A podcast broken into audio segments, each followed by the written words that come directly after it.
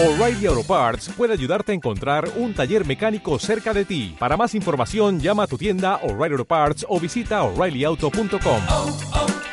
O'Reilly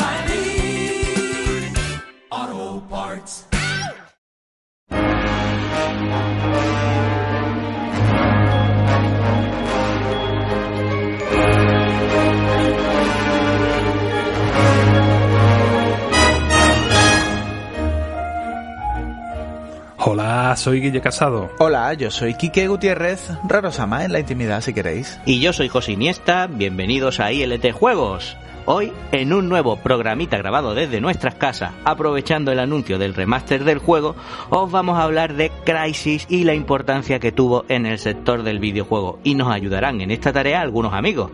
Pero también tendremos tiempo para que nuestro querido Quique nos cuente al fin qué le ha parecido ese Final Fantasy VII Remake. El juego cuya edición física por fin tengo en mi casa tras haber sido retenida en casa de Quique por esto del coronavirus y el confinamiento. Acabaremos el programa con lo mucho que nos ha gustado y está gustando Street of Rage 4. Así que sin más, pasemos a la acción. Que comience ILT Juegos.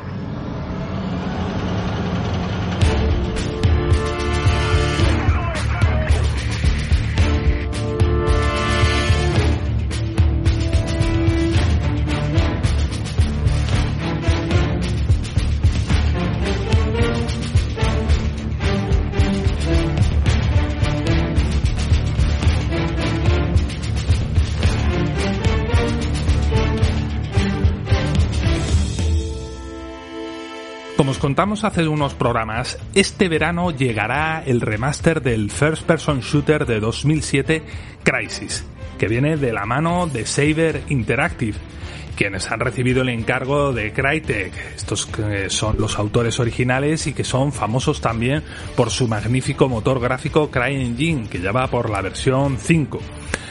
Así que este verano será lanzado, para alegría de muchos, este remaster, incluyéndome a mí. ¿eh?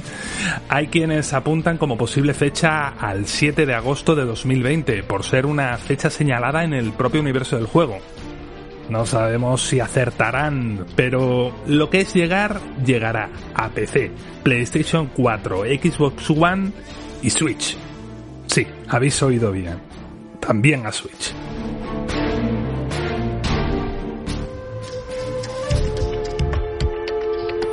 La estrategia de marketing para anunciarnos este remaster ha sido muy divertida, pues todo empezó con un tweet en la cuenta oficial de Crisis. Tras más de tres años sin poner nada nuevo allí, aparece un escueto tweet que decía Receiving Data. Eh, con ese mensajito el aburrido sector del videojuego pues se puso a especular porque obviamente nadie hace eso en su cuenta oficial si no es por algo salvo que seas un trolazo de cuidado, que entonces mal rayo te parta, porque con esto no se juega, ¿eh? Con esto no se juega, por lo menos conmigo, por favor, que Crisis es mucho Crisis.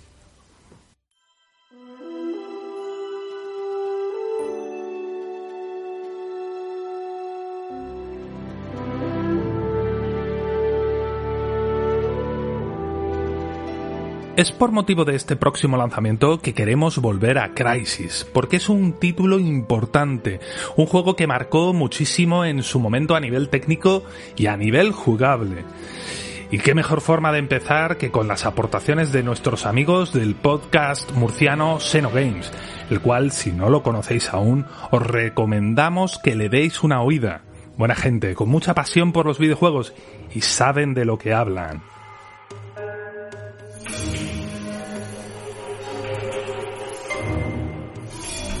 Hola, soy Enrique del podcast Seno Games y bueno, eh, Crisis para mí creo que fue un juego mm, cuando lo jugué por primera vez que me sorprendió, ¿no? Tanto gráficamente como sonido. Para mí fue algo que sinceramente no me esperaba incluso que el juego iba a ser tan bueno, ¿no?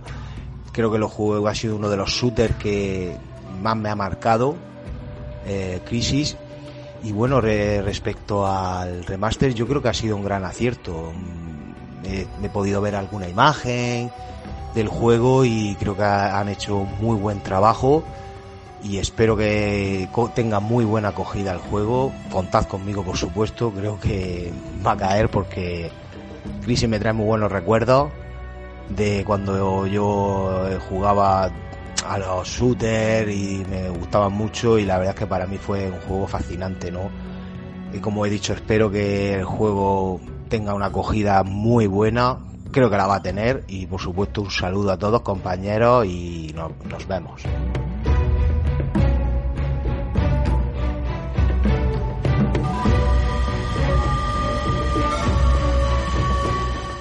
Soy Adrián del podcast Xenogames y bueno, lo que me pareció Crisis en su día es que era un juego que estaba diseñado para explotar el máximo posible los PCs que habían en aquella época, sobre todo las, últimas gráficas, los últimos procesadores.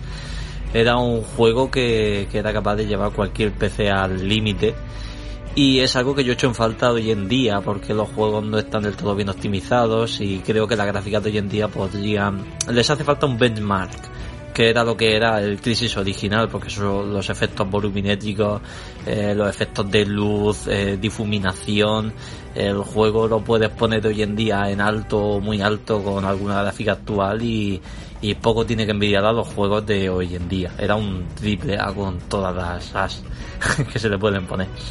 Respecto al remaster, claro, al salir en Switch, PlayStation 4 y Xbox One creo que no va a ser eh, lo que yo esperaba. Yo esperaba que hicieran un juego que de nuevo exigiera el máximo a las gráficas actuales, que cogiera el RTX y lo llevara a su máximo exponente y por supuesto que se aprovechara en PlayStation 5 y, y Xbox Series X, que es lo que, lo que de verdad debería ser ese, ese juego.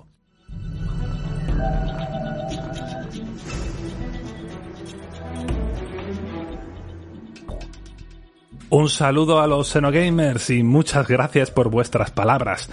Como bien apunta Adrián, al ser Crisis un remaster, no un remake, y teniendo en cuenta que será multiplataforma, incluida Switch, se plantea una sombra de duda sobre si estará a la altura.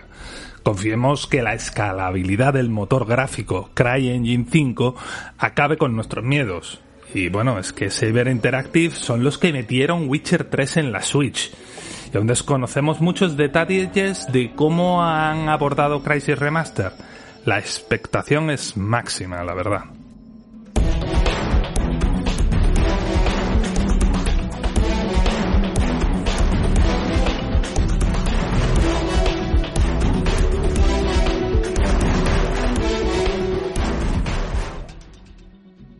Hablar de Crisis es hablar de uno de los hitos en la historia del videojuego. Y en IDT Juegos ya os contamos de él en nuestros comienzos allá por el programa 31 en marzo de 2018. ¿Lo has buscado, Guille? Lo he buscado. Pero aprovechando la ocasión y que aquí nos encanta este juego, os traemos un poco más sobre este título que elevó a la cota técnica de un videojuego a niveles nunca antes vistos. Porque Crisis no fue un título cualquiera y es de esos que no se puede omitir si hablamos de la historia de los videojuegos, aunque su éxito no fue tan grande como su leyenda. La compañía Crytek, estudio alemán fundado por los tres hermanos Yerli, venía de haber maravillado al mundo en 2004 con Far Cry, un shooter con una presentación gráfica excepcional y una libertad como nunca se había visto hasta entonces en un shooter. Se podría decir que Crysis sería un paso evolutivo de este, pero describirlo así sería quedarse muy cortos, porque el salto cualitativo de Crysis en todos y cada uno de los apartados es muy grande. Crytek llevó las cosas bastante más lejos, tal vez demasiado lejos. El título se lanzó en noviembre de 2007 y para ser un exclusivo de PC vendió bien, en dos meses más de un millón de copias según Electronic Arts. Para ese momento más de lo que esperaban, pero también algo decepcionante para Crytek. En 2007 la piratería en PC era la norma y no la excepción, y como bien apuntaba el director Seba Yerli, según él, probablemente habrían vendido cuatro o cinco veces más si hubiera salido en consolas. Las cifras de venta de PC de muchos títulos multiplataformas de esos años tienden pues a corroborar estas afirmaciones. Lo que sí que podemos decir es que fue muy, muy, muy pirateado. Todos los que querían jugar pues lo jugaban. Otra cosa distinta era pagarlo. Bueno, si es que podían jugarlo, claro, porque el juego requería un PC bien potente. Ya llegaremos ahí, ya llegaremos ahí. Hola, Nomad. Veo que sigues con nosotros, ¿eh? Bien, escuchen caballeros. El servicio de inteligencia informa de presencia militar en la isla. Tenemos el elemento sorpresa. Usémoslo. Los norcoreanos no pueden saber que estamos aquí. Ni se darán cuenta de qué les ha pasado. Puede, Psycho.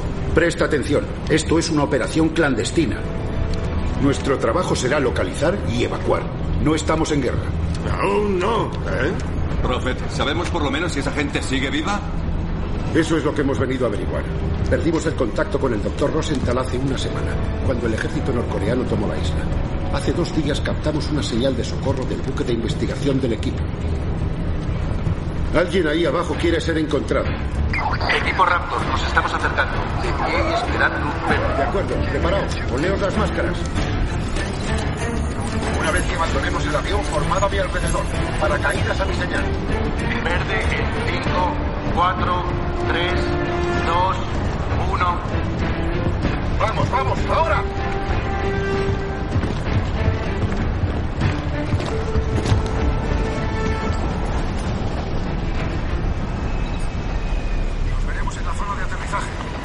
Crisis tiene un argumento digno de una película de ciencia ficción. Nos lleva a una isla del Pacífico, la isla de Linshan, que es ocupada por el ejército norcoreano el 7 de agosto de 2020. Cuando esto ocurre, en la isla estaba trabajando un grupo de arqueólogos internacionales que fueron hechos prisioneros, no sin antes pues conseguir enviar una señal de auxilio. Así es como el ejército norteamericano decide desplegar una fuerza de élite de soldados equipados con unos trajes especiales de infiltración, los llamados nanotrajes. Con ellos y el apoyo exterior, esta pequeña fuerza tendría la capacidad suficiente para extraer a los científicos y recabar cualquier información de interés sobre el terreno.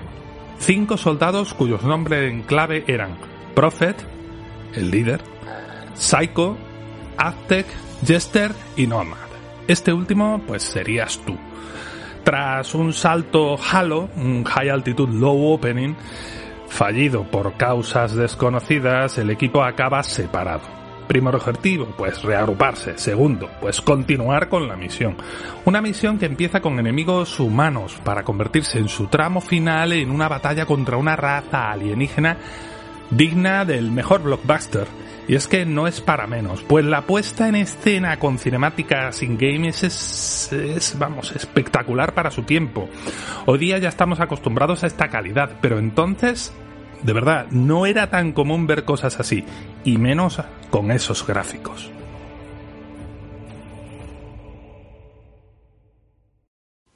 A nivel jugable impresionaba la libertad que proporcionaba el jugador.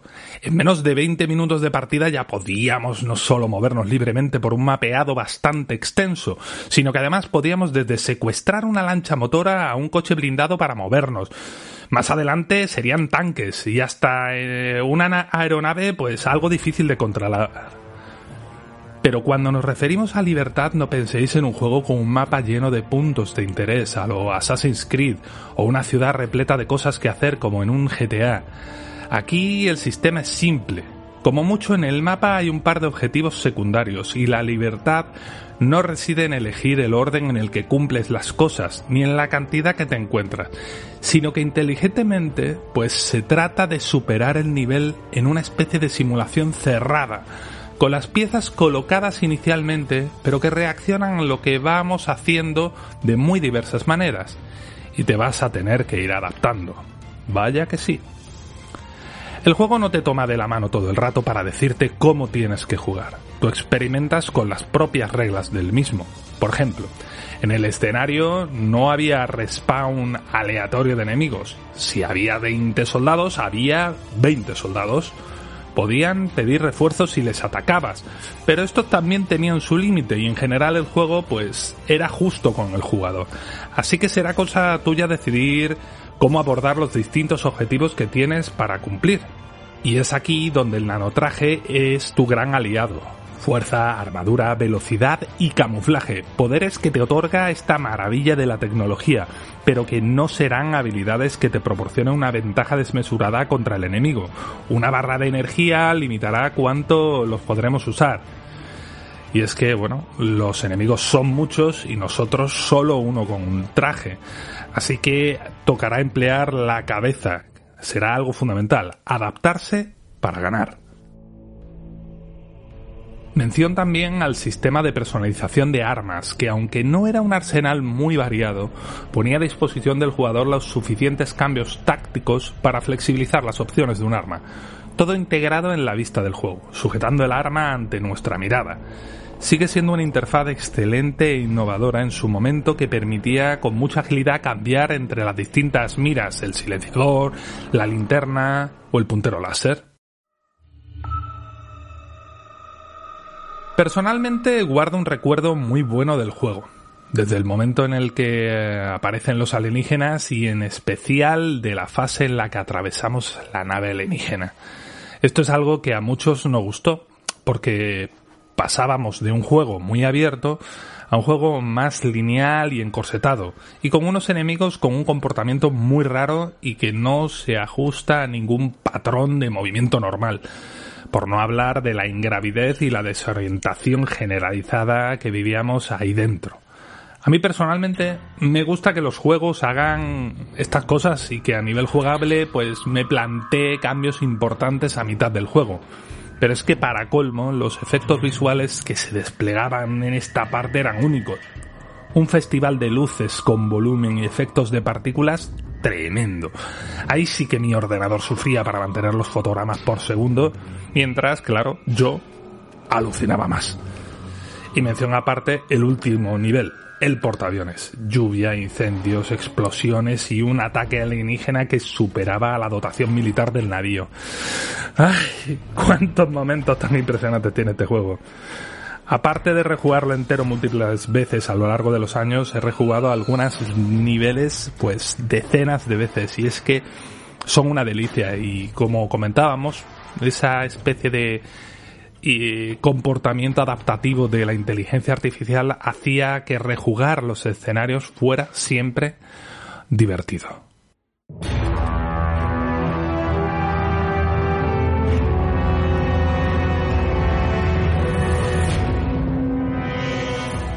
Habla Guille del gameplay y la libertad de acción que tienes a la hora de hacer las cosas y abordar las misiones. Voy a profundizar algo más en lo que él ha comentado porque a mí el gameplay de Crisis es algo que en su día me maravilló y a día de hoy lo sigue haciendo.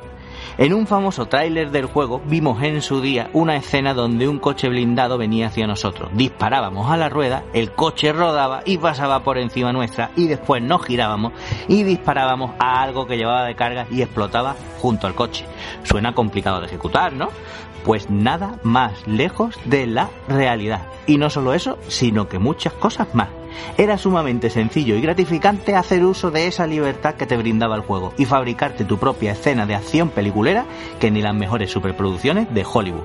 Los soldados vienen a por ti, tú disparas a unas rocas en la montaña que se desprenden y les cortan el paso, mientras llegan refuerzos en coche y desde tu posición segura les vuelves a intentar echar rocas encima, pero esta vez falla, así que les pinchas las ruedas para luego disparar al depósito y ¡boom! La liaste. Vienen tras de ti, huyes con tu invisibilidad hacia el río, donde robas una lancha motora y te diriges rumbo a emboscar al siguiente bastión. ¡Mierda! Los soldados son sumamente inteligentes y te han seguido en otra lancha. Saltas de la tuya, te pierdes entre el frondoso follaje y disparas al flotador de la lancha enemiga hundiéndolo. Pero los nuevos soldados te han visto, así que vas hacia ellos haciendo uso de la super velocidad de tu traje y arremetes con alguno con tu super fuerza hasta que te quedas sin barra y toca vaciarles el cargador encima. Esto, amigos, no es ni más ni menos que la descripción de una escena que yo mismo viví y me fabriqué, por decirlo de alguna manera, en una partida de Crisis. A día de hoy, casi 13 años después,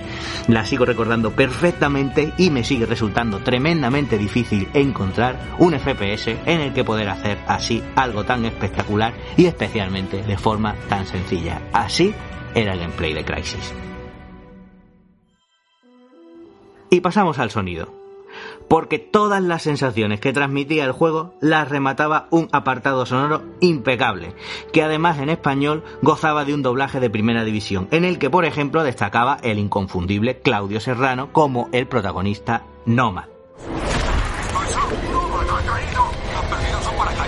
He perdido el paracaídas. Mi maldito paracaídas no está. No tengo suministros ni reservas. Manteneos juntos, chicos. Estáis sobre agua. El traje absorberá Energía crítica. Como guinda del pastel tenemos una música memorable a la altura del juego y que por calidad se nota que es de Inonzur, cuya carrera en los videojuegos data desde el año 2000 y que muchos conocerán por Fallout 3 o Prince of Persia 2008. Aquí entrega un trabajo muy acorde al estilo del género de acción que tan popular han hecho compositores como Hans Zimmer o Harry Gregson Williams y es empleada con maestría en todo el juego.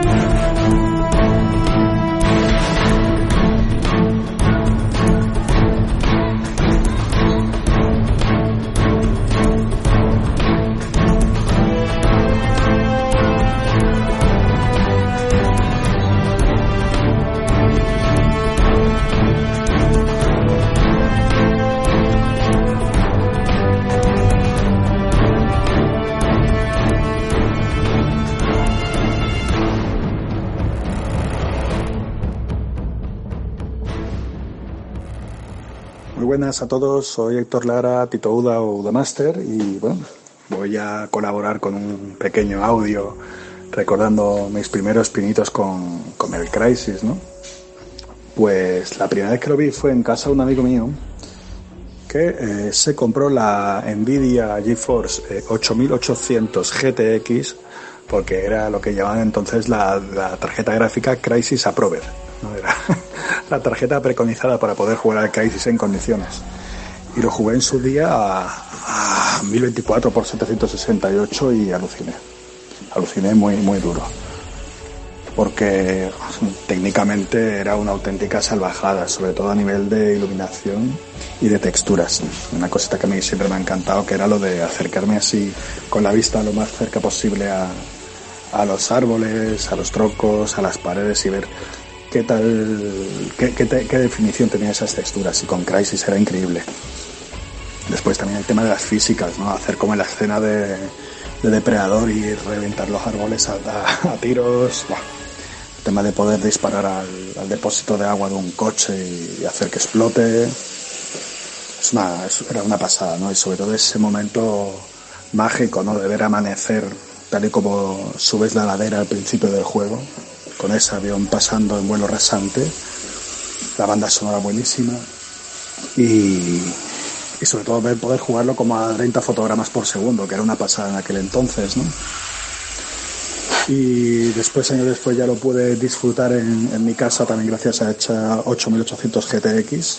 Yo, lo tenía, yo, yo me lo compré lo jugué, pero en una gráfica de mierda, una AT9250 creo que era. No me acuerdo ya ni en qué gráfica era, pero era una gráfica bastante pedorra. Y después ya cuando tuve la 8800 GTX volví a alucinar.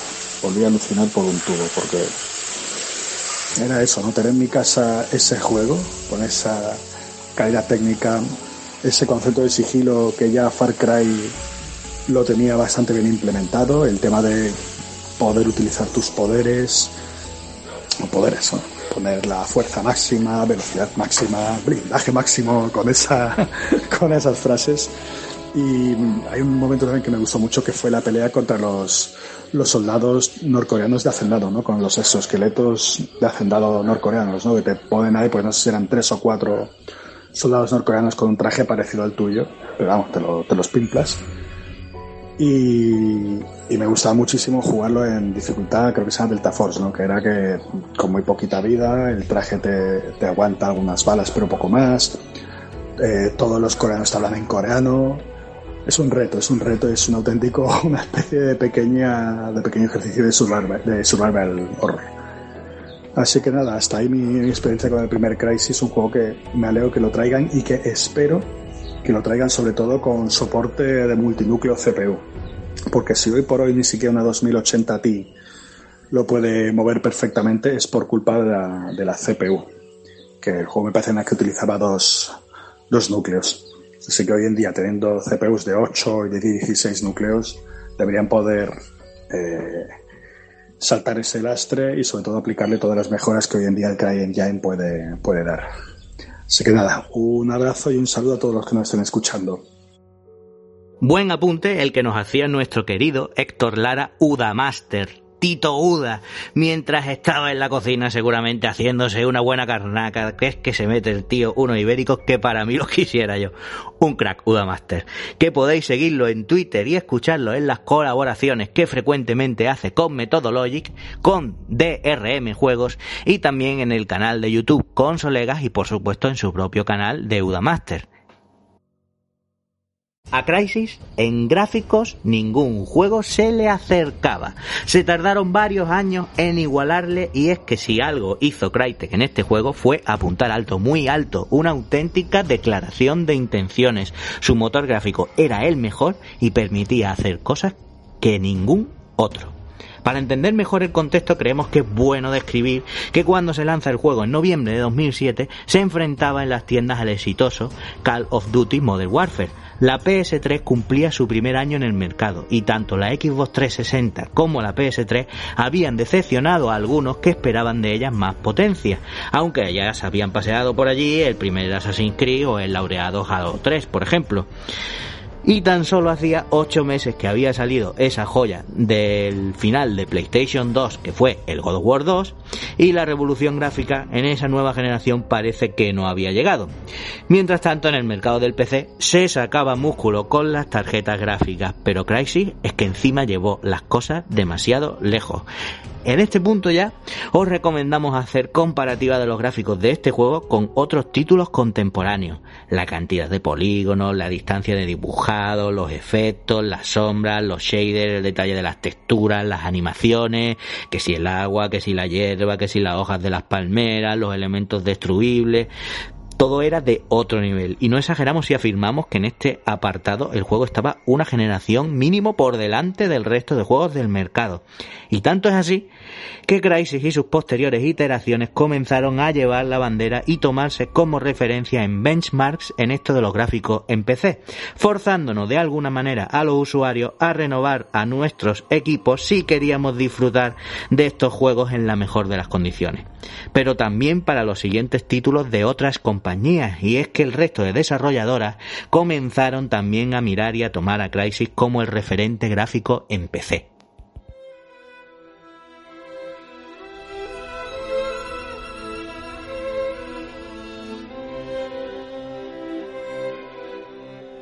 ¿Es posible que Crytek en su obsesión por promocionar su motor gráfico hubiera apuntado demasiado lejos? ¿Le faltaba optimización? Sí y no. El juego estaba optimizado para lo que se pensaba que iba a ser el hardware que estaba por llegar. Así en el ajuste de detalle hasta el nivel medio era para la tecnología existente y todo lo que estaba por encima de eso era para el futuro, como alarde técnico. ¿Y qué pasó? que los procesadores no fueron por donde Crytek había previsto. Crysis en la configuración más alta necesita de mucha fuerza bruta por parte de la CPU, eh, que en aquel momento en un máximo de dos núcleos, y en el juego estaba pensado así. Pero las CPUs con los años han aumentado su potencia a costa de tener más núcleos, no de hacer mucho más potente cada núcleo. Así que desgraciadamente aún hoy día no hay pieza de CPU que no se le atragante el juego y así causando que no se consiga llegar a un 4K 60 fotogramas por segundo en ningún hardware. Es por este aspecto, por encima de casi cualquier otro, que el remaster va a ser muy importante porque se espera que arregle este problema de optimización para el hardware actual. Hablamos de la versión de PC, claro, porque las versiones que tuvimos en consolas, aunque resultaron también grandes juegos que seguían la línea de este Crisis de PC, quedaron, como es lógico, por detrás en gráficos y también a nivel de complejidad de inteligencia artificial. Y es que por algunos sitios había que recortar el juego para que entraran en las consolas aquellas. Así que es normal también que a la mayoría de usuarios de este juego en consolas Crisis no les marcara igual ni supusiera esta revolución que venimos comentando.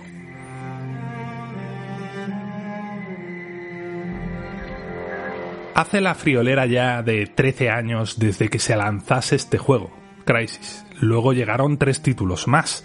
Crisis Warhead de 2008, una historia paralela con Psycho de protagonista, mismo escenario, aunque distinta aventura.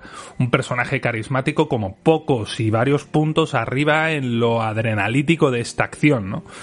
Poder llevar dos mini ametralladoras de mano a la vez, eso era una gozada. ¿eh? Después llegaría Crisis 2 en 2011, que renunciaba a mucho del estilo del juego original y al que le pesaba mucho la sombra de su padre. A cambio, una ciudad de Nueva York con montones de zonas emblemáticas recreadas con unos gráficos de infarto, un rediseño de los CEF, los malos, mm, que va más en la línea de lo que muchos querían, y una subida en varios puntos de la narrativa. El traje cobraba aún más protagonismo, más versatilidad en su uso, y que mejoraba toda su funcionalidad con nuevas características. Por último, Crisis 3 de 2013, que nos entregaba un equilibrio jugable entre el primero y el segundo Crisis, pero que igualmente no prosperó comercialmente como se esperaba.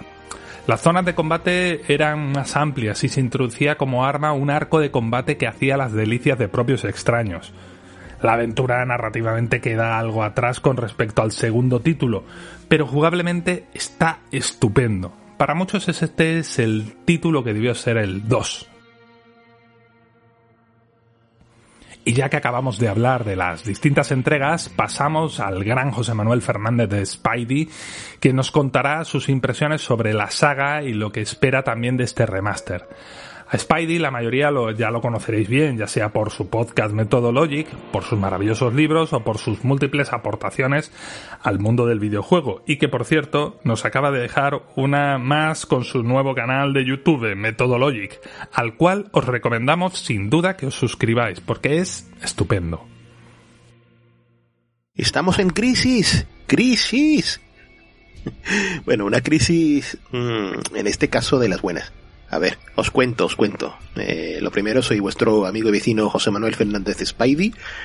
Y, esta crisis me gusta, ¿vale? bueno, yo recuerdo que la primera vez que vi el popular juego de Crytek, eh, fue de estas veces en las que sabía de buena tinta que mi ordenador no iba a poder soportar eso. Y de hecho así fue. Se lo vi en casa de un amigo que tenía un equipo en condiciones y, cuando me hice con él, eh, eso, eso era injugable. Ni se veía bonito, ni, ni se movía suave, ni nada de nada. Entonces, Crisis o Crisis o como, como queráis llamarle, eh, se convirtió en ese objeto de deseo que, que parece que siempre lo tienes lejano, ¿no? En ese amor platónico, esa utopía videolúdica que no, no está al alcance. Eh, ¿Qué pasó entonces? Que Electronic Arts tuvo a bien de anunciar una versión eh, digital solo para el Xbox Live Arcade. Y fue ahí, ahí donde jugué por primera vez al primer Crisis. Y es una situación bien curiosa porque el juego eh, está hasta cierto punto recortado, eh, le falla, le falta concretamente una parte, una misión, Luego es obvio que los elementos visuales, a pesar de, oye, daban la cara bastante bien, ¿eh? Pero no era lo mismo que verlo en un PC hecho y derecho. No obstante, la experiencia de juego mm, a mí me valió y, es algo que pocos eh, parece que se, empeñan en ocultar un, tanto, ¿no? Esto de que Crisis era sobre todo una exhibición eh, visual, no tecnológica, cuando era un buen juego. Era, era un shooter de acción en primera persona que te disponía un escenario bastante amplio, lo cual, y además acompañado de la inteligencia artificial de los soldados enemigos, daba bastante juego para hacer virguerías por aquí y por allí, Y, y lo cierto y verdad es que eh, era un juego sobresaliente en ese aspecto. Cosa que se potenció en una segunda parte que quizás así sobre, sobre el terreno parecía que era como menos ambiciosa que el Crisis original. No sorprendía por sus gráficos y esto parece que en gran medida es cosa de, de mostrar playas, ¿no? Esto pasaba en el primer Crisis, en el segundo es el segundo es más, más urbano, ¿no? Y, y, los efectos estos de agua que te ponían en, en, el primer juego eran impresionantes. Y en el segundo, pues parece que no luce tanto, ¿no? Pero eh, es que realmente es un conjunto tremebundo ese segundo Crisis. Y para colmo, estaba muy bien optimizado. Era muy capaz de funcionar en máquinas que todavía eran eh, torpes a la hora de ejecutar el primer juego. Y, y, luego ya se perfeccionó todo lo relativo al control, la fabulosa adaptación de todas las mecánicas de los poderes del traje. Eh, eh, la, acción era brutal, ¿no? Las refriegas con los soldados enemigos. Eh, el escenario como, como estaba dispuesto en un escenario urbano que, que se antojaba esencial, ¿no? Para eso de saltar, encaramarte las azoteas, cubrirte aquí y allí, mmm, pegar tiros, moverte de nuevo.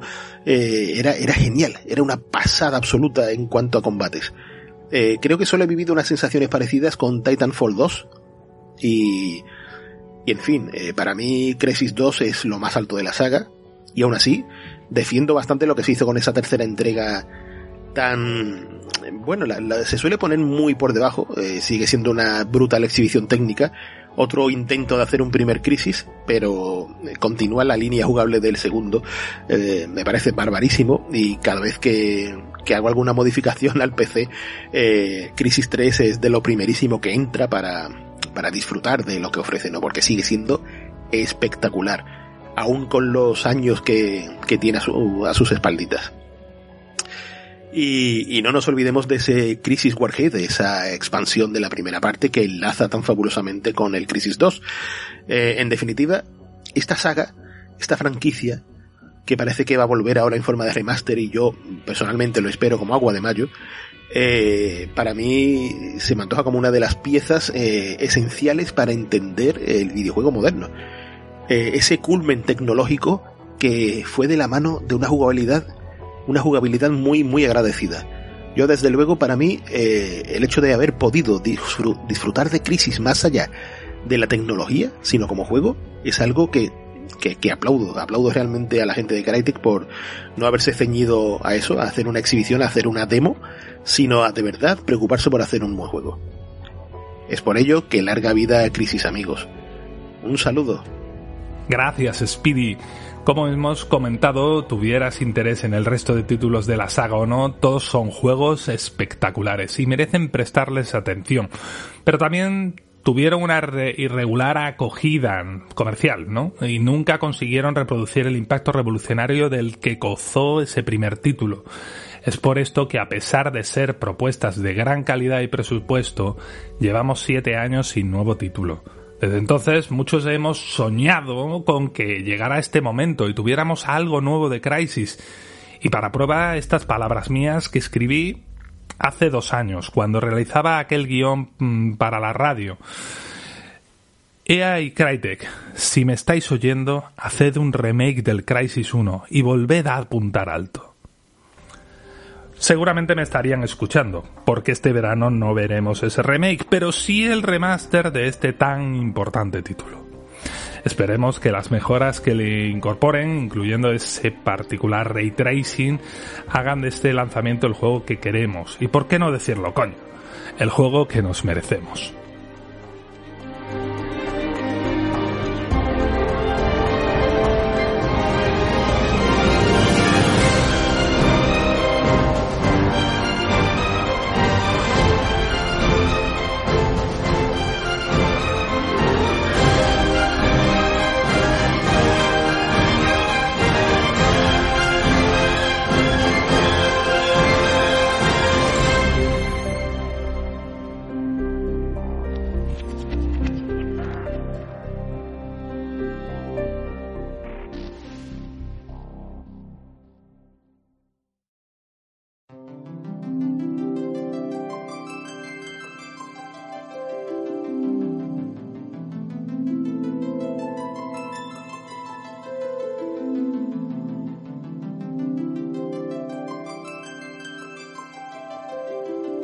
2020 será recordado por el año de la pandemia que nos metió en casa mogollón de meses, pero para los fans de los JRPG va a ser recordado como el año en que volvimos a Midgar.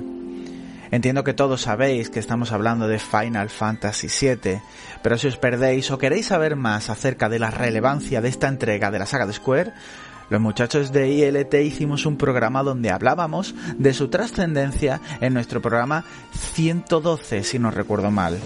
Así que hoy vamos a intentar dejar atrás el pasado y aquel juego de nuestra querida PlayStation 1 y vamos a intentar ahondar en Final Fantasy, en este Final Fantasy como título actual de 2020, como lo que es como un título de ahora. Evidentemente, algo de comparación vamos a tener que hacer para los que recordéis con cariño el juego original. Pero si queréis historia antigua, si queréis que hablemos también de ese juego del 97, acudid al mencionado programa que aquí no estamos para eso. Porque con muchísimas horas de juego encima y habiendo recorrido cada rincón del mapeado, nos sentimos, ahora sí, preparados para responder a las preguntas que todos nos hacíamos hace meses. Es decir, ¿este Final Fantasy VII Remake es un juego bueno o vive de las rentas? O por ejemplo, ¿es acorde con los juegos actuales? ¿Es actual? ¿Es anacrónico? Eh, ¿Está a la altura de su leyenda? Que eso también es importante. En fin, todas estas preguntas que lo que viene siendo al fin y al cabo es la respuesta de siempre. ¿Merece la pena este Final Fantasy VII Remake? Pues pilla tus materias y vente con nosotros que te lo contamos todo. Nuestra primera parada es la más obvia porque se trata del cambio más grande para los jugadores de la vieja escuela del JRPG clásico. Y posiblemente lo primero que pueda resultar en rechazo. Estoy hablando, obviamente, del sistema de acción en tiempo real, dejando el juego más cerca del género hack and slash que del rol más clásico. O eso es lo que podría parecer en un primer momento, porque con varias horas a los mandos cualquier jugador habitual puede darse cuenta de que los turnos siguen estando ahí y casi se podría decir que son lo más importante en el sistema de batalla. Lo que pasa es que ahora no nos vamos a estar quietos esperando a que nos toque a nosotros, sino que tenemos muchas, muchísimas cosas que hacer, porque el juego presenta un fuerte componente estratégico sin el que no se puede avanzar en la historia apenas nada en los niveles de dificultad más alto. Tenemos que tener en cuenta la estrategia. Jugar ahora a Final Fantasy VII supone tener mil ojos en todas nuestras barras de vida de distintos personajes, que tenemos unos pocos, amén por supuesto de todas las otras barras que tenemos, barras como las de magia de cada uno de ellos, eh, barras las de límite también, las del turno que más o menos se van rellenando y organizar las acciones de cada uno de ellos a tiempo real, como el uso de esta misma barra de acción, haciendo el combate un cacao delicioso en el que puedes tardar distintas horas de juego en conseguir llevarlo todo para adelante de manera satisfactoria. Te va a costar mucho rato en ver que todo eso eres capaz de verlo, de gestionarlo y de, por supuesto, de, de hacer que funcione de manera correcta. Este sistema mixto que no es la primera vez que vemos, ojo, ya que posiblemente tiene los padres más evidentes en anteriores Final Fantasy como el 15 o directamente la saga Kingdom Hearts. Ahora en este Final Fantasy VII Remake se encuentra refinado y muy perfeccionado. De tal manera que, bueno, no sé, cuando acabe nuestra aventura con el ex soldado, yo creo que no seremos pocos los que querremos que Square Enix se replantee su uso en el futuro, no sé si en esta IP o en alguna nueva pero mmm, yo creo que muchos de nosotros querremos volver a ver este sistema de batalla. Ojo también que no digo que sea el sustituto del sistema por turnos convencional, que no nos equivoquemos, sigue teniendo mucho fan y no se encuentra muerto para nada. Pero desde luego, bueno, eso, muchos de nosotros vemos que, bueno, estos dos sistemas son más que capaces de convivir de la mano. Y no hemos hablado aún de los atajos de teclas, que una vez más, aunque no es la primera vez que los vemos, permiten hacer el combate mucho más dinámico con nuestras opciones favoritas, con las que usamos más, lo que hace que los enemigos menores, que no suponen ningún desafío, sean erradicados de manera rápida y efectiva, haciendo mucho más ameno el conjunto en sus partes las que son más de leveo, ¿no? Las que son más evidentemente de subir de nivel.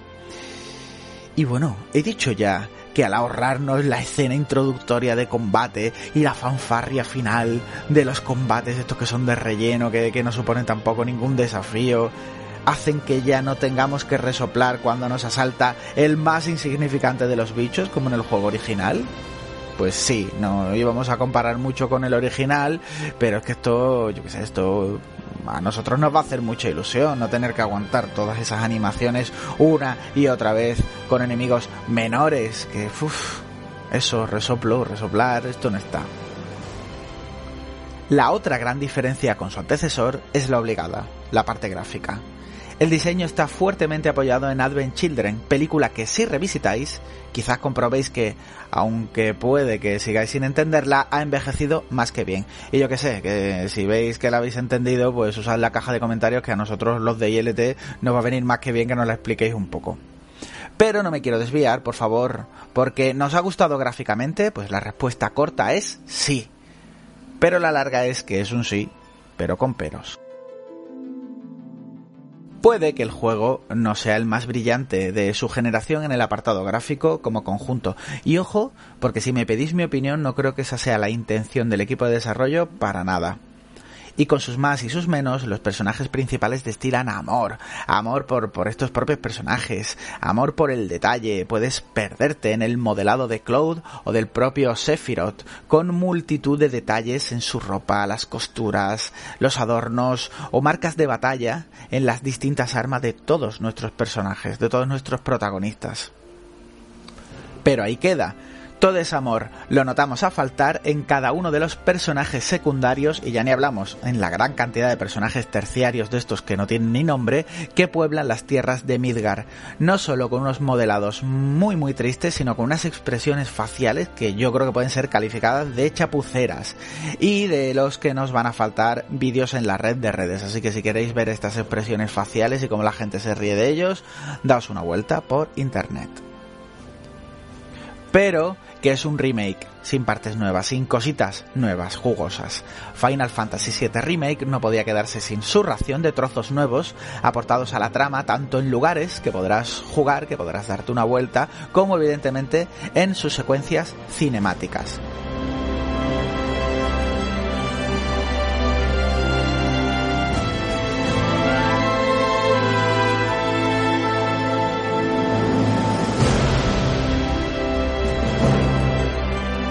Y aquí tenemos que pararnos en lo que puede ser el gran protagonista de estas cositas nuevas, nuestro viejo amigo, el ángel de una sola ala, Sephiroth.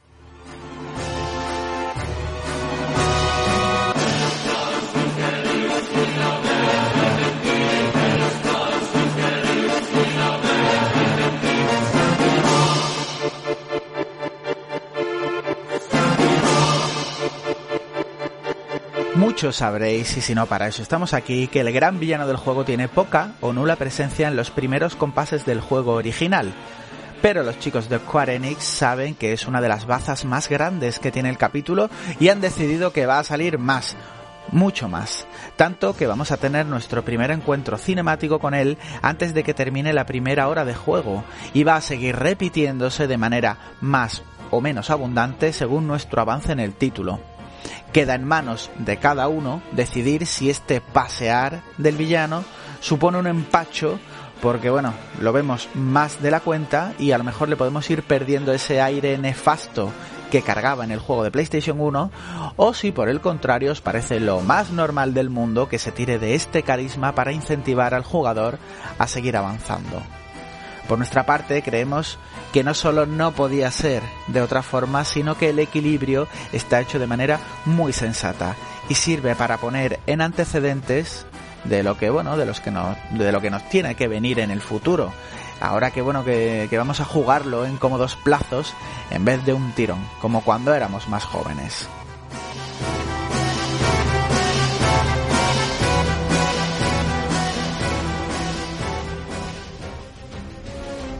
No, no, no vamos a decir nada del final, no somos así.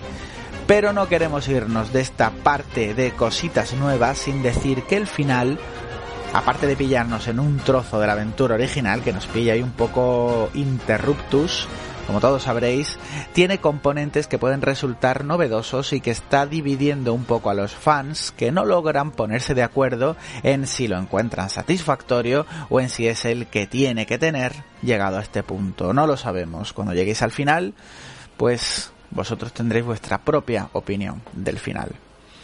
Y lo bueno de llegar al final, ojo, es que tienes a tu disposición la elección de capítulos para revisitar el que tú quieras sin necesidad de volver a hacer toda la aventura y de acceder al nivel de dificultad también alto, donde la experiencia se triplica a cambio de que algunos enemigos se vuelvan un poquito injustos o de que no puedas usar los objetos en el grupo. Porque existe nuevo juego plus, que será la pregunta que algunos tendréis. Pues sí y no. O sea, no existe tal como estamos acostumbrados, pero la elección de capítulo te permite ponerte al principio y no te interrumpe cuando viajas entre ellos, con lo cual puedes volver a dar las vueltas que quieras con tu nivel y habilidades, haciendo parecido a lo que sería un, juego plus. Lo cual si me preguntas a mí me parece un acierto, porque puedes contentar a los que desean dar otra vuelta por Midgar, como si fuera un nuevo juego plus, con tu equipo, con la dificultad que sea, pero también con esta elección de capítulos puedes contentar a los que solo necesitan volver a una zona específica donde se han dejado, qué sé yo, una materia, una misión por hacer. Así que, mmm, chapó. Con todo esto, entendemos que más o menos podéis ir haciendo una idea de cómo ha quedado el título. Así que vamos a ir cerrando con una pequeña visión de conjunto entre sus cosas buenas y malas, que por supuesto tiene, como todo hijo de vecino, tiene cosas buenas y tiene cosas malas. Entre sus bondades, permitidme destacar la intención de los programadores en contentar, ya lo hemos hablado, en contentar todo lo posible a los fans. Y no me refiero al fanservice, ojo que lo hay y a patada. Os hablo del modo clásico, un modo que no os equivoquéis, no es un modo por turnos como en el clásico, que es lo que te puede indicar su nombre, pero si quiere serlo y permite a los jugadores con menos ganas de volverse loco con las mecánicas nuevas, esto que hemos dicho que hay que tener mil ojos, o incluso los que son menos diestros, enfrentarse al juego sin que resulte una pesadilla. Puede que no sea el mejor modo. Pero buscar algo así, eh, tener la intención de buscar un modo de este tipo después de haber encontrado el equilibrio muy acertado, si me preguntáis a mí, en el sistema, digamos, normal, me parece un toque de cariño y de intentar no dejar atrás a nadie. Me ha gustado mucho también cómo han decidido resolver las celebérrimas invocaciones, ¿no? Que estamos, mucha gente estamos pendientes de esto, donde cada bicho al que llamamos sigue siendo tan imponente como siempre, pero con unas mecánicas que afectan y mucho al combate, mmm, depende de donde nos encontremos. Con lo que no llega a ser un ataque poderoso y ya está, y el bicho se va, no. Eh, puede llegar a ofrecer, depende del, del bicho al que invoquemos, puede ofrecer una capa más de estrategia al combate. Y ojo que ya teníamos un montón sin acceder a este tipo de criaturas. Otra cosa que me parece loable del título es cómo han llenado de vida Midgar, que algunos la recordábamos como un sitio más o menos vacío o sin contenido debido a las limitaciones de la época. Y ahora puede llegar a ser divertido recorrerla, viendo cómo los transeúntes se dirigen a distintos sitios o cómo los niños juegan por las calles. Cosa que brilla de manera especial con otra de lo que considero sus bondades, que son las conversaciones a tiempo real. Se ha acabado eso de ir a picar y hablar con las buenas gentes del lugar a ver qué están diciendo. La ciudad está viva y hablan, queramos o no, hablan de fondo nuestro. El problema es que hablan en distintos idiomas, pero no en castellano. Y aunque el nivel puede ser más o menos básico y no vais a encontrar, la mayoría de vosotros, no vais a encontrar ningún problema en entenderlo, no podemos dejar de fijarnos que además del eterno japonés y por supuestísimo el inglés, el juego viene doblado al francés y al alemán, dejándonos con la sensación de que, de venir doblado a nuestro idioma como el resto de exclusivos de Sony, que recordemos que este es un, es un exclusivo raro porque este Final Fantasy es una exclusiva temporal. De venir doblado a nuestro idioma, hubiéramos tenido una sensación absolutamente distinta al pasear por los rincones del no tan ancho mundo de Midgar. Y para terminar, dejadme ensalzar en, esta lista de cosas buenas, dejadme ensalzar su banda sonora, que no solo está repleto de temas clásicos de Nobuo Uematsu, sino que trae una cantidad muy loca de remixes de cada tema, de cada cosa que suena, que sirven para ajustarse a lo que sea que estemos haciendo en ese momento en la aventura. Dando paso a una banda sonora que va a adaptarse, como hemos dicho, con moderado acierto a cada instante del juego según nosotros decidamos qué es lo que queremos hacer. Y ese afán por adaptar las melodías a nuestra dinámica de juego no solo es admirable, sino que se hace con temas que conocemos muy bien y que encima son preciosos.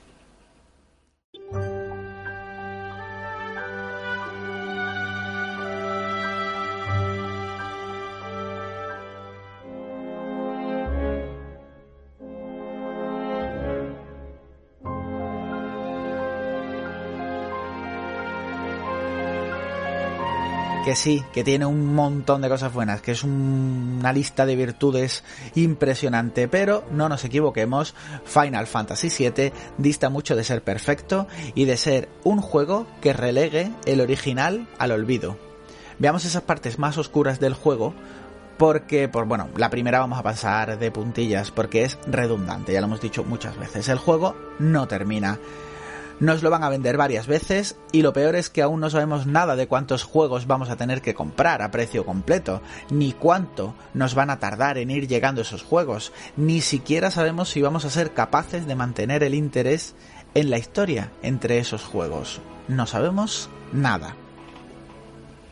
Otra de las cosas que me han hecho arrugar la nariz es el mapa, que es cierto que trae, trae mapa, pero no siempre tiene información útil, y acostumbrados a la generación de los juegos tipo sandbox, o estos juegos de mundo abierto que tienen un mapa en el que siempre tienes mm, cosas que hacer, en el que siempre sabes a dónde dirigirte. En nuestro mapa mm, casi siempre no he marcado nada de interés y encima no tienes siempre muy claro a dónde tienes que ir y esta sensación la vais a poder repetir de manera frecuente en Midgar.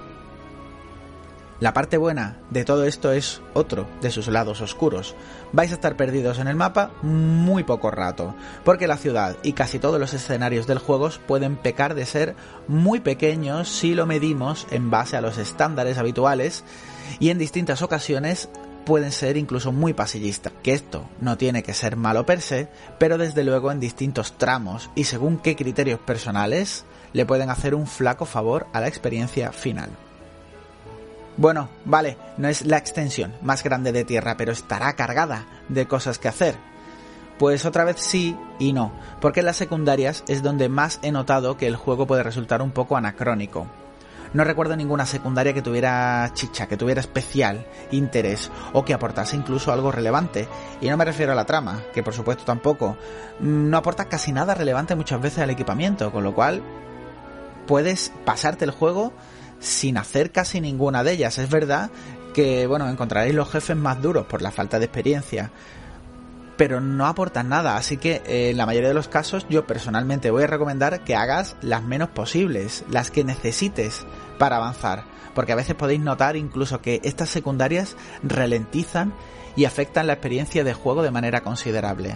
Por eso digo que es un poco anacrónico, porque creo que con estos sandbox, eh, no voy a hablar de The Witcher, creo que estamos muy acostumbrados a que, bueno, que las secundarias ya no sean simplemente hacer de recadero, ¿no? Como en los antiguos juegos de rol. Dicho esto, podéis ver el final de Final Fantasy VII Remake en alrededor 30 horas si pasáis de casi todas las secundarias, pero lo normal es que os mováis alrededor de las 40-45 si habéis tenido una experiencia más o menos normal. E incluso es posible que algunas de esas horas se os hagan repetitivas en distintas zonas. Pero si os gusta organizar vuestro equipo y vuestras materias y vuestras cositas, compensaréis de sobra porque estos sistemas están muy bien traídos y el orden es muy divertido de hacer y es muy intuitivo. Eso sí, si moveros por los distintos menús no es vuestro fuerte, os doy vuestra pequeña mala noticia final, porque obviar toda esta parte coloca al jugador en una posición difícil frente a los enemigos más grandes y os deja en una fuerte desventaja dentro de ese componente estratégico del que ya hemos hablado. No sé si es una cosa mala, porque posiblemente lo tengan casi todos los juegos de rol, pero mmm, a la gente que venga un poquito más pensando que esto es un hack and slash, posiblemente sea un poco cuesta arriba. Con todo esto y para ir cerrando, nos encontramos en posición de dar nuestro alegato final. Final Fantasy VII Remake es un muy buen juego de rol japonés, Pero daos cuenta que atajar con éxito un remake, además de esta envergadura, siempre es una empresa que, bueno, que no solo puede ser compleja, sino que tiende a resultar muy arriesgada, ya que, una vez más, es casi imposible no compararlo con su versión original. Sí, el juego se encuentra a la altura del original y está repleto de grandes ideas, está repleto de partes y mecánicas que pueden resultar novedosas, de cinemáticas interesantes que no vimos en su momento, y está trufado de fanservice y de guiños de absoluto amor a la séptima entrega. Pero en ningún caso puede suponer el título necesario y obligatorio para entender el género que fue el original a finales de la década de los 90, y en ningún caso ha llegado para eliminarlo de la ecuación y que no se ha jugado nunca más. No, es más bien justo al contrario. Es posible que los amantes del rol entiendan que el remake es más casi un complemento cariñoso del original que necesita de esta fuente original para tener razón de existir o que es necesario, pues yo que sé, para poder invitar a los jugadores más reticentes al género a probar alguna de las entregas numeradas clásicas, ahora que ya son capaces de avistar la cantidad de grandes juegos con historias memorables que pueden haberse perdido. Final Fantasy VII Remake es un hijo de su época que quizás llegue con algo de retraso y por el que hay que hacer según qué concesiones pero no nos cabe duda de que una vez sumergidos en su mundo no vas a tardar en enamorarte o reenamorarte de sus personajes y de su inolvidable y preciosa historia.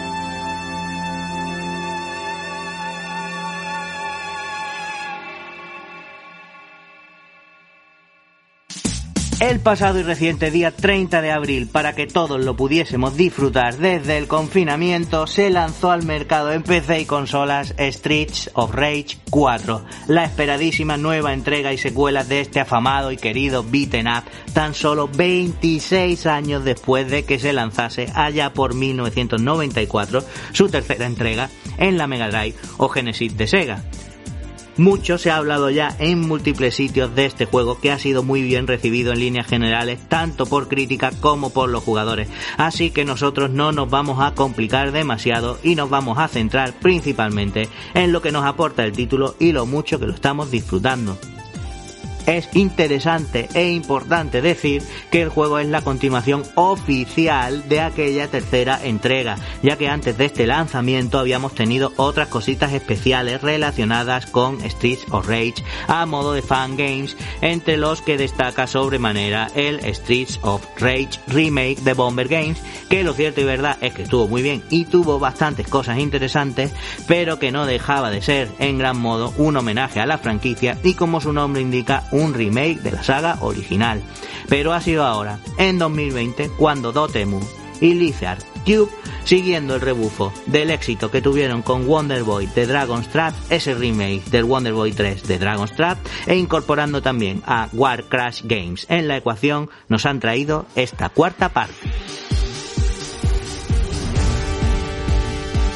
Respecto a lo que vemos, nos encontramos un aspecto gráfico absolutamente renovado, abandonando el pixelar y abrazando un estilo gráfico alucinante a medias entre dibujo animado y cómic que le sienta de maravilla. Pero ojo que también está cargado de efectitos como luces, reflejos en los charcos y alguna que otra cosita más. Este trabajo, que cuando se vieron los primeros trailers del juego echó a más de uno para atrás, ha resultado ser una auténtica delicia y el diseño y rediseño de los personajes, tanto protas como enemigos y jefes, está también a un altísimo nivel. Pero es que si hablamos de nivel, tenemos que hablar sí o sí de la banda sonora porque es otra absoluta maravilla, compuesta principalmente por Olivier de Rivière que también cuenta con personalidades de renombre como Yuzo Koshiro, que vuelve, Motohiro Kawashima y Yoko Shimomura, entre otros.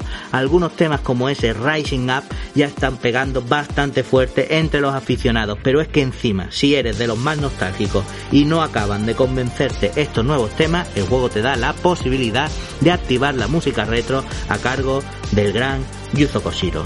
Se puede pedir poco más a este respecto.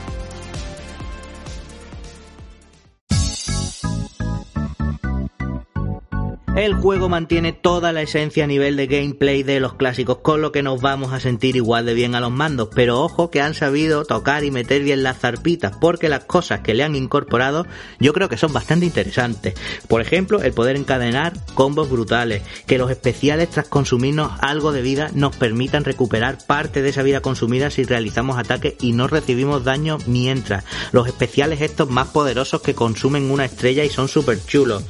Pero hay una cosa súper chula que a mí me encanta, que es que podemos coger los objetos con un botón específico para no cogerlos sin querer del suelo cuando estamos golpeando y consumir ese reservadísimo pollo que teníamos guardado por ahí. Y alguna cosita más que hay. Muy bien implementado todo. Y ojo que esto no es fácil de conseguir, sobre todo cuando se tienen tantos ojos y miradas puestas encima. El juego cuenta con 12 pantallas o fases o como la queráis llamar y su duración es más que adecuada. Unas 5 o 6 horitas te puede llevar completar la primera vuelta en dificultad normal. Y aunque al principio puede parecer la cosa sencilla, a medida que avances verás que la cosa se te va a complicar un poco. Pero que se te atraganta esta nueva, entre comillas, antigua dificultad. No pasa absolutamente nada porque el juego te da varias posibilidades para abordar de nuevo la pantalla. Eso sí, desde el inicio, aunque ya con algunos esteroides. Al completar la historia se desbloquearán también modos de juego adicionales como por ejemplo el modo arcade en el que nos toca sufrir y pasar el juego del tirón como si en una máquina recreativa estuviéramos jugando, en un modo de combate y otro modo de combate contra jefes. Ah, cierto y verdad es que al juego no le hubiera venido mal algún que otro modo de juego más, pero también es que el juego es muy rejugable y lo vas a querer hacer porque no solo tienes varios personajes entre los que elegir de base, sino que a medida que juegues vas a ir desbloqueando personajes, no solo ya uno durante la historia, sino que a los personajes clásicos de las entregas anteriores, esta vez sí con su aspecto pixelado característico. Y aquí hay que decir que han hecho también un trabajo digno de mención, porque no solo se notan las diferencias entre estos personajes, sino que además se notan las diferencias entre los mismos personajes con respecto a las versiones de los juegos anteriores, tanto en la forma de moverse como en los especiales que lanzan. 17 personajes en total podremos tener. Al menos de momento y siempre que no nos llegue otro a modo de DLC, que yo tengo que decir que me he quedado con ganas de dar hostias como panes con el canguro, que lo tienen ahí al pobre, ahí encadenado en un bar. En fin, que no se nos olvide que gracias al paso de los años ahora no solo podremos jugarlo en cooperativo en local con alguien al lado, sino que lo podemos hacer cada uno desde nuestras casitas a través de internet. Y esto es un plus muy pero que muy interesante, sobre todo en la situación en la que estamos en la actualidad.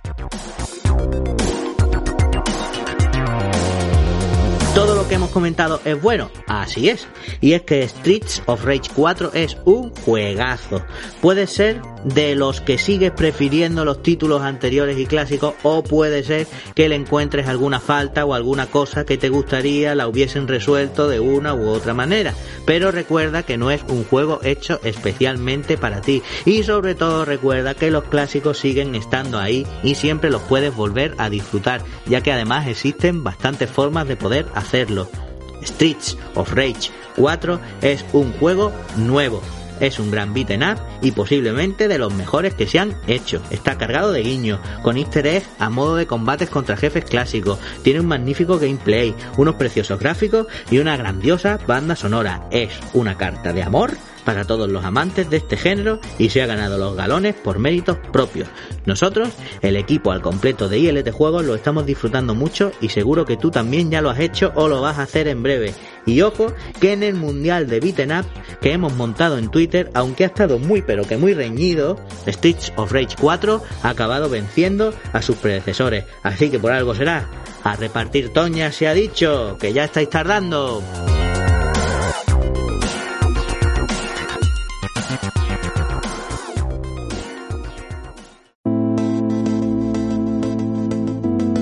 Pues ya estaría. Esto es lo que hemos estado cocinando para vosotros desde nuestros oscuros rincones confinados por el virus. Y bueno, que no podíamos contar por falta de espacio en las intervenciones express que estamos teniendo en directo en la radio. Así que como se suele decir, todo lo bueno se acaba y las cosas que son malas terminan también como las extensas diatribas de la muchachada de ILT. Otras cosas malas que también terminan son los confinamientos, así que no seáis muy impacientes, sed responsables y bueno, disfrutadlo un poco porque para muchos de nosotros es la primera vez que estamos en distintas fases en la vida real en vez de las del Super Mario. Jugad mucho que nosotros nos oímos antes de que os deis cuenta. Adiós.